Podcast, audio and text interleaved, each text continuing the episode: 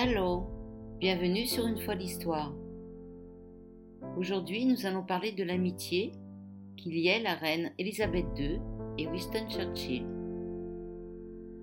Depuis son couronnement le 2 juin 1953, Elisabeth a travaillé aux côtés de multiples premiers ministres, dont Winston Churchill, qui occupait déjà la fonction lors du décès du roi George VI.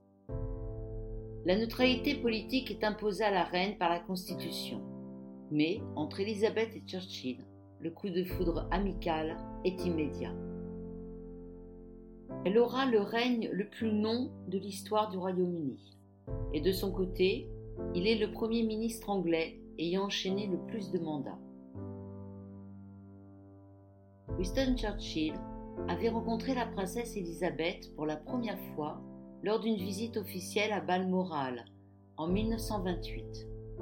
À l'époque, cette dernière n'est encore qu'une enfant.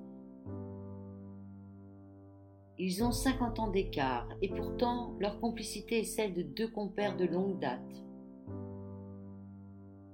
Sans doute en partie à cause du décès prématuré du roi George VI, Winston Churchill devient une figure quasi paternelle pour la jeune femme.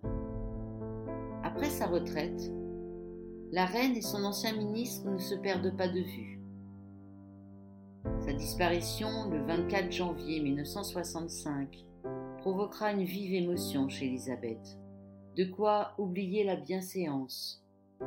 Lors de l'enterrement de Winston Churchill, la reine Elisabeth s'autorise une grave entorse au protocole strict et entre dans l'église avant la famille Churchill.